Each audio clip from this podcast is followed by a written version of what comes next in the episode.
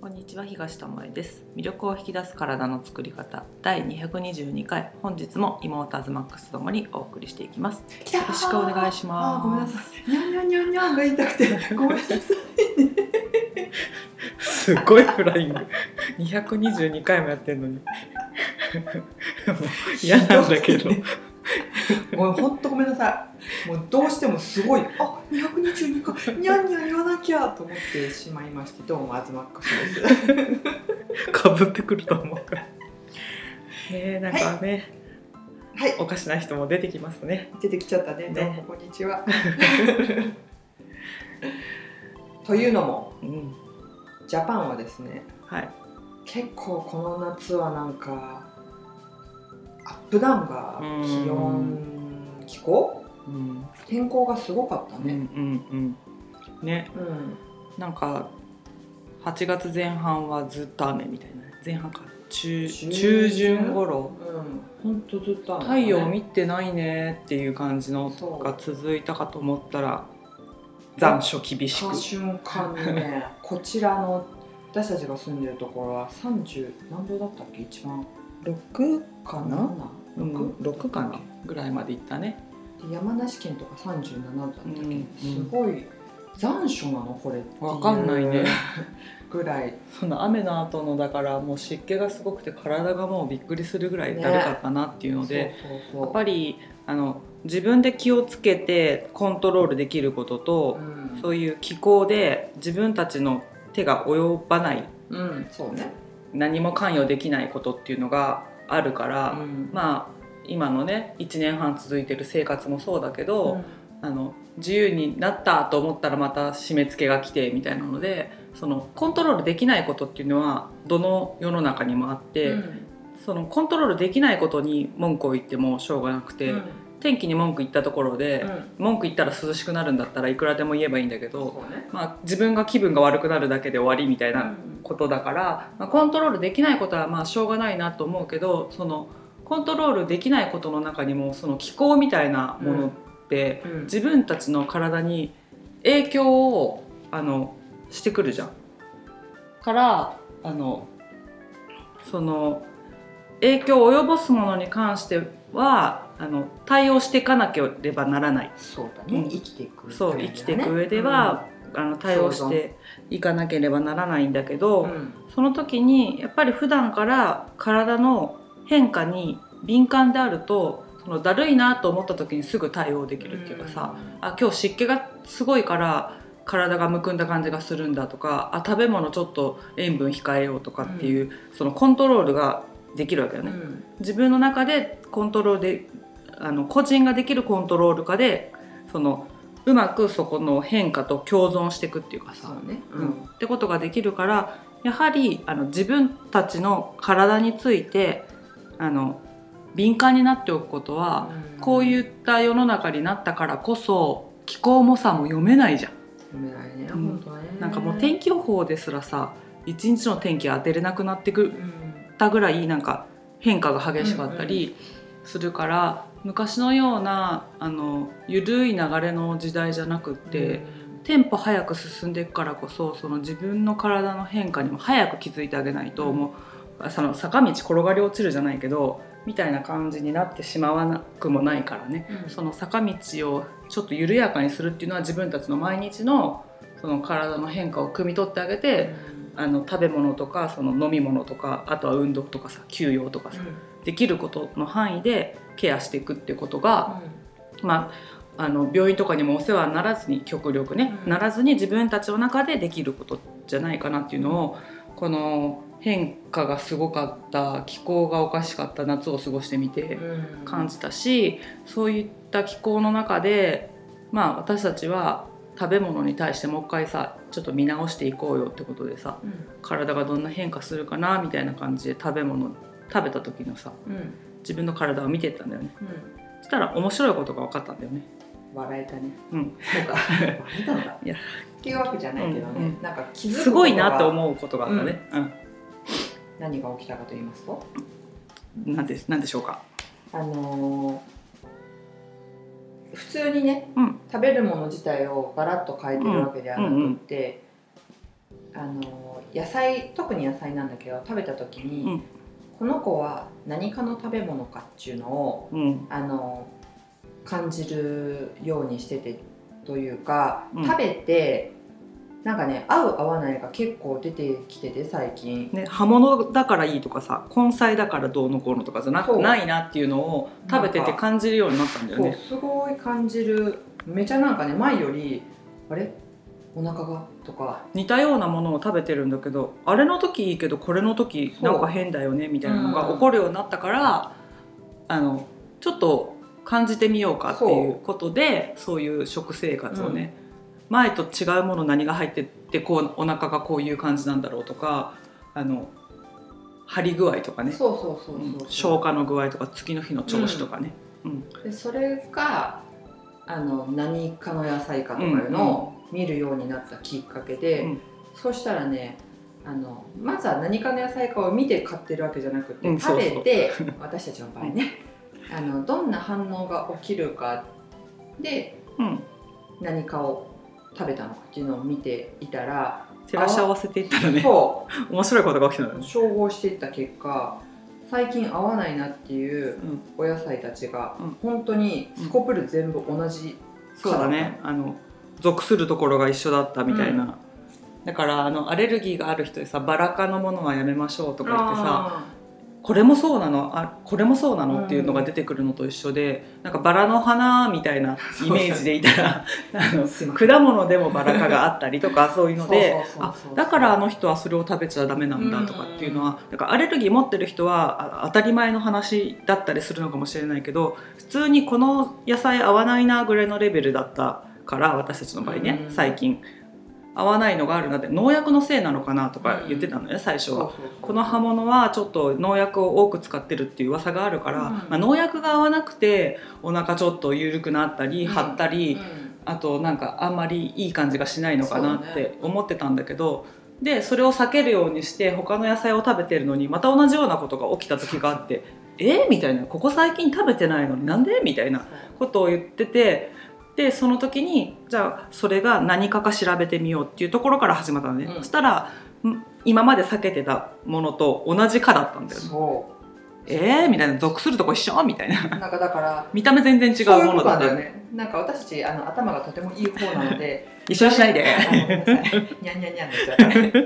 見た目ととかあと食感とかそうそうそう。取れるなんか季節とかさ、うん。そういうのってなんか大体これって一緒じゃないみたいな感じで思ってたけど、全然そうじゃなくてうん。見た目とかも違うのに実は同じ科に属しててそして私たちの体も食べたら同じような本当に反応がそう。だから程度は違うけどこっちはまだマシだから食べれるけどとかあああそうだね。そあれはもうやめやめたいねっていうのはあるんだけどもでもことごとく あのそれは兄弟で似てたんだけどねあのことごとくある一定の科のやつはダメだったんだよね。うん。で今度は面白くなってきてそれをどんどん避けていくようになって、うん。また違うものを買った時に調子があんまりだなっていう時にまた一緒なんじゃない？みたいな感じで調べると一緒で「ビンゴ!」みたいなのでなんか逆逆になんかゲームみたいになってうん。楽しくなってきたっていうのはあるんだけどだからそれを知ってれば先に何かかを調べてそうなんですけどね。そう。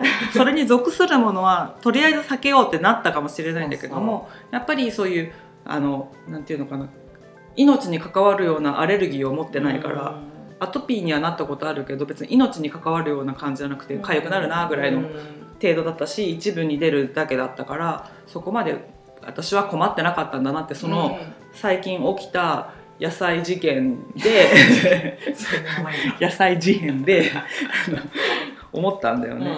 であの一つ例にだ出して言ったら面白いなと思うものがあのアズマックスってさ玉ねぎがちょっと苦手なんだよね。うん犬なんですよ。そう。玉ねぎとかニンニクとかニラとかね。ネギとかそれが苦手でまあ火を通したれば大丈夫とかなんかその取れる季節によってもお腹の具合が変わったりするんだけど食べれないわけじゃないけど口の中に匂いが残るとかね、その消化が悪いみたいな。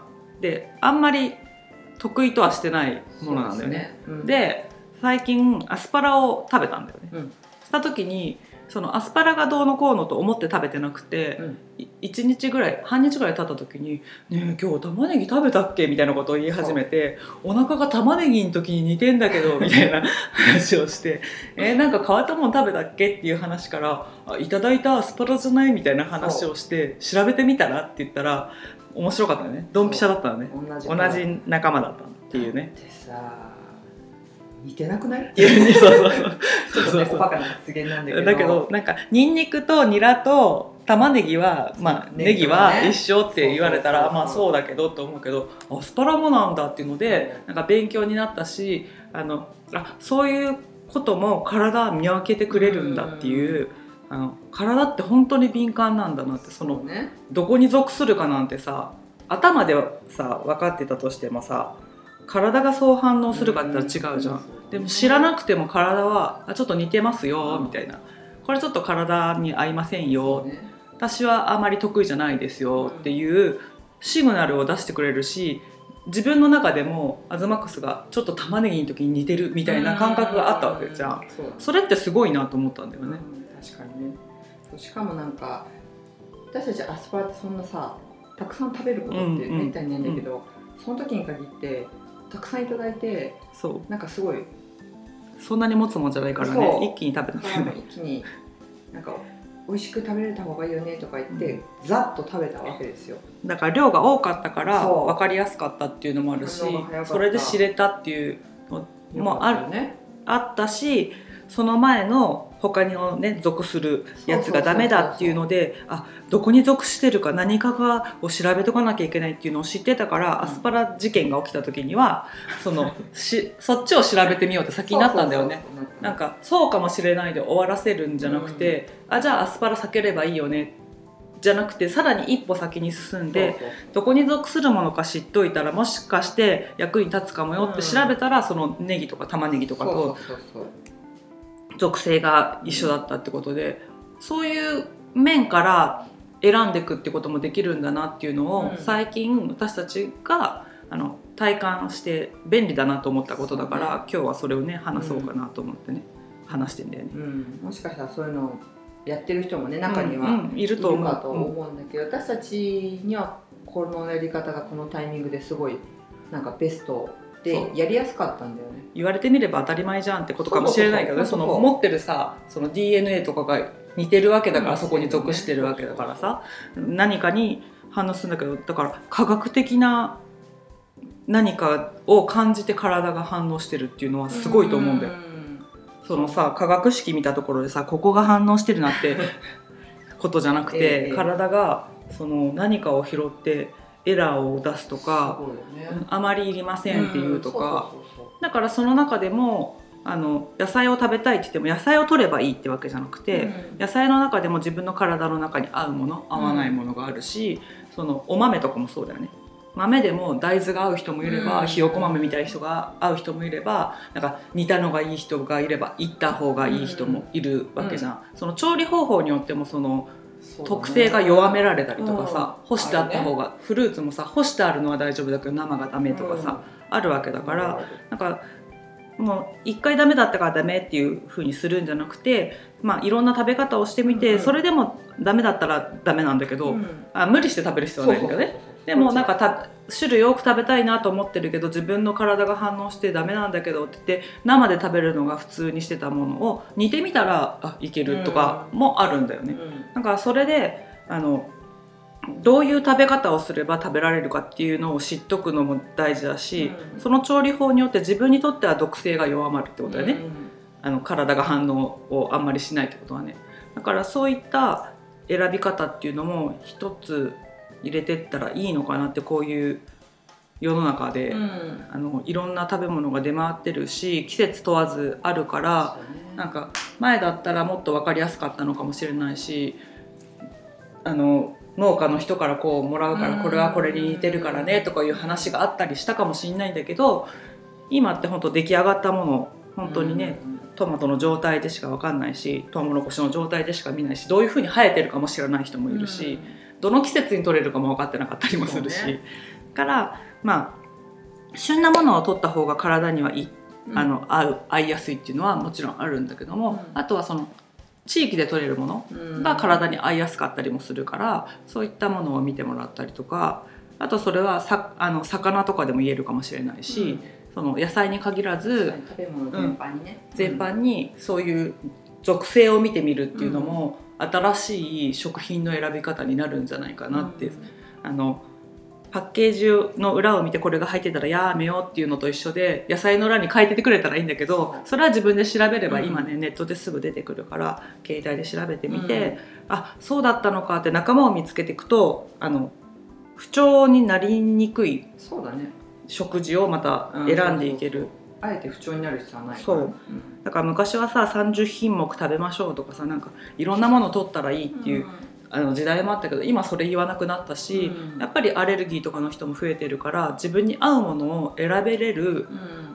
知識とか知恵とかを持っておくともっと選びやすいし、で頭にこう繰り返しインプットしていけばあのこれ怪しいぞっていう、うん。調べてから買うとかね、うんうん。いうこともできるようになるからなんかそういう選び方いいんじゃないかなっていうことでね今回ね提案だよね。そう。であとはもうなんかいつも思うんだけど、私たちって結構頭でっかちになりがちなそね。知識とか、あと人から聞いた人の経験だけで「あのうん。それいいです」とうんか、うん。なんか分かった気持ちとかになりがちだけど、まあ、もちろんやらなくていい経験だってねうん。うんあると思うんだけど頭でっかちになりすぎるがゆえになんか損してることも食べ物だけじゃなく。決めつけちゃってね。本当は自分にとって必要なものも聞いたことが逆の意味で入ってきてたら避けちゃったりとかうんね。そうそうそう、あとはなんかこれは体に合わないんだって思い込んで、うんうん。本当はすげえなんていうの体が欲してたものだったりするのに食べずに過ごしちゃうこととかって、ね。結構あのなんていうの特にちっちゃい子とかってさ親がこう食べないからうん食べないとかってさ結構聞くあるよね。うん。まあ、それってまあ大人になったら解消するかもしれないけど、そのまま引きずる人だってもちろんいて、もうそれがいい時もあれば、うん。なんかそれがちょっともったいないなって思う時もあるんだけど、なのであのやっぱそこもバランス、そう思う、うん。やっぱ経験しないとわからないことってさっきと矛盾するけどたくさんあるから、こう頭に入れつつやっぱ体ってこういう反応するんだなっていうのを見ていくとさらにそれが活かしやすくなるし忘れにくくなるかなと思うので、まあ、何に関しても自分自身に思うのは頭でっかちにこう情報ばっかりあるじゃん。うん。からなんかなりすぎないようにっていうのはすごい最近特に。そうだね、うん。その紙の上に書いてあることが体の中でそう起きるわけじゃなくて、自分たちが紙の上で理解してないことも体はそうやってねアスパラの時のように反応を出すわけでそっちを聞いてあげてからその紙の上に書いてあることと照らし合わせてみてあこうここうだから自分の体にはこういうことが起きたのかなとか、うん。あこの情報は自分の体には合わない情報なんだなとか、うん。あと住んでる地域によっても違うと思うの。温度がさずーっと高い域地域にいる人がやっていいことと寒い寒いさ乾燥してるとかね。そうアん。ラスカみたいなとこにいる人が赤道直下の人とさ同じことをやってさ健康になれるかって言ったらそうじゃないわけじゃん。で日本もさ国土の中でさ気温差すごいあるしさうん。やっぱりその地域でさあの好んで食べられてるものとかも変わってくるわけだよね、うん。それって昔からの知恵だったりするしそういうものが健康を保つために必要かもしれないからあの統一してさ日本でこれダメですっていうものはやっぱないと思うんだよね。うんで年齢によっても違うしね。変わってくるね。だからそういうところをやっぱ見極めていかないと自分で。うん。なんか言われることをそのまま鵜呑みにしちゃうとあの本当体がしんどい思いをするから体がしんどい思いをしててもあの脳が勝つ時があるんだよ。思い思い込ませるっていうかさこれはいい結果が出るためのうん。反応が出てるんだとかってさ。昔のそうですね。はい。けどそうじゃないの本当にエラーで出てたりもううん。もうダメですっていう信号を送ってたりするからやっぱり体が出してくれる信号を素直に受け取って、あの仮説を立ててね。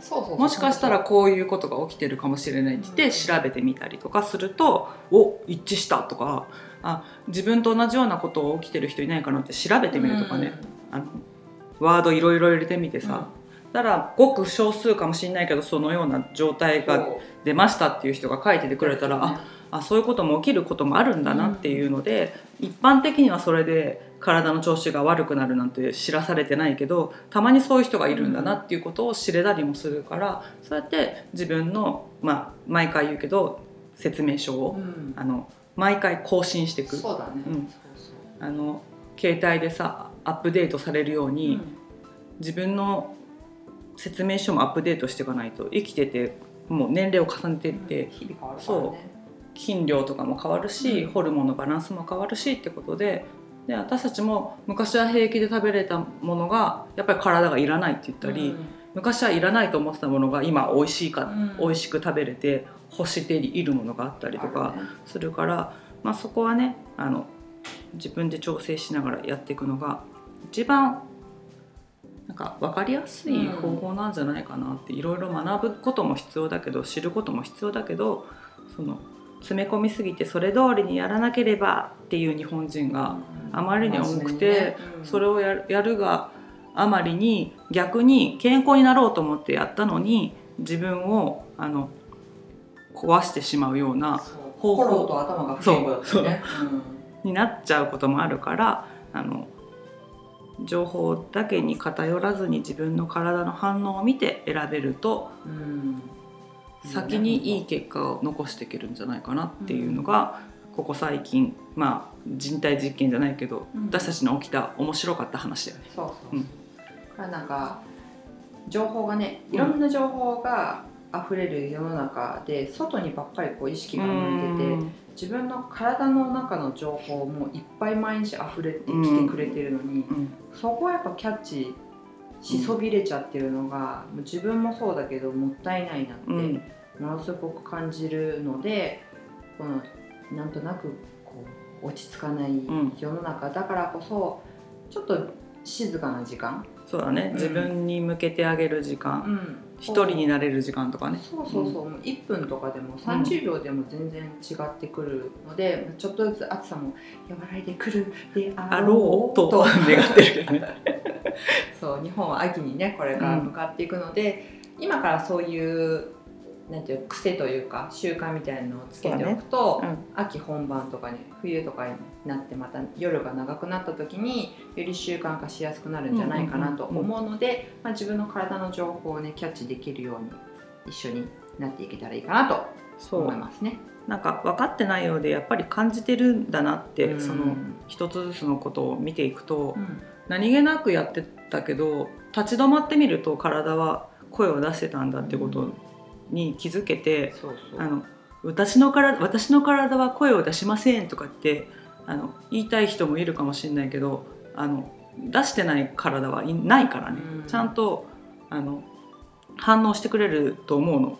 早く走ったらさ心臓の鼓動速くなるじゃん、うん。それって体の反応じゃん。でそれが分かりませんっていう人いないと思うの、で呼吸も速くなるし緊張したら呼吸が浅くなるっていうのとか、そういう反応をあの見てないだけで実際に言われてみたらあそうだねっていうことがあると思うからそこをあの見に行くか見に行かないかの差だと思うので、あの簡単なことなのでなんか難しく考えずにそうそう。ん、やってもらいたいなっていうのが、う、うん、よりなんか複雑な世の中だからこそシンプルに。そうだね、うん。簡単に。そういけたら。そう。だから、ま、間違えることを恐れずにっていうのかな、うん。なんか間違いなんてないしね自分の体の答えをさ出すのにさ。う、ん。うん、その人にしか分かんないからね、うん、遅すぎるってこともうん。ないと思うので、あの真面目すぎずぼちぼちと。ゲーム感覚でやると面白いかなと思うんだよね、うあの野菜のやつは本当に私たちはゲーム感覚で「ほら来た!」みたいなね。夏休みの宿題みたいな。なんか一つでもその見つけ出せたらうん。ラッキーみたいなのでやってたので、うん。そういう感覚で楽しむうん。あの意識も持ちながらやってもらえると、あの体もだし心もだし思考も健康になると思うので、うん。どれか一つでもバランス崩しちゃうとね良くないから、うん。あのいろんなところからアプローチして、うん。自分がより良い感覚でいられるようにしていただければいいかなと思います。はいということで今日は野菜から学んだことっていうね。夏休みの宿題は本当それ。自由研究終わりみたいな、はい本当そうだね。うん、ということでした。あはい。なたもなんか気になる野菜とかがあったらうん。調べてみてそれに属するものを他に反応してないかとかってやってみたらあこれそうかもっていうのがあって面白いかもしれないので。野菜果物結構わかりやすいそうそうだね、うん。うん。シンプルにねうん分かりやすいのでやってみてください。はい。ということで今日はここまでです。ありがとうございました。にゃんにゃんにゃん